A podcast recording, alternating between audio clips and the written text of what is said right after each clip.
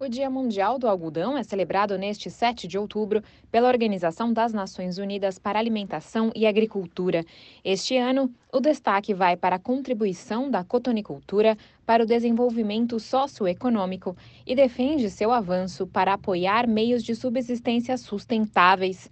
Segundo a FAO, cerca de 100 milhões de agricultores familiares em 80 países dependem diretamente da indústria do algodão, sendo que as mulheres desempenham um papel fundamental na cadeia de valor.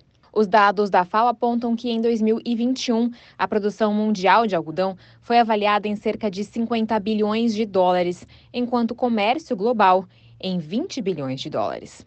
Assim, a agência da ONU ressalta a importância para as economias de muitos países emergentes e de baixa renda. A cultura do algodão é importante para alcançar a Agenda 2030 dos Objetivos de Desenvolvimento Sustentável por seu papel no desenvolvimento social e econômico, no comércio internacional e também no alívio da pobreza. Da ONU News em Nova York, Mayra Lopes.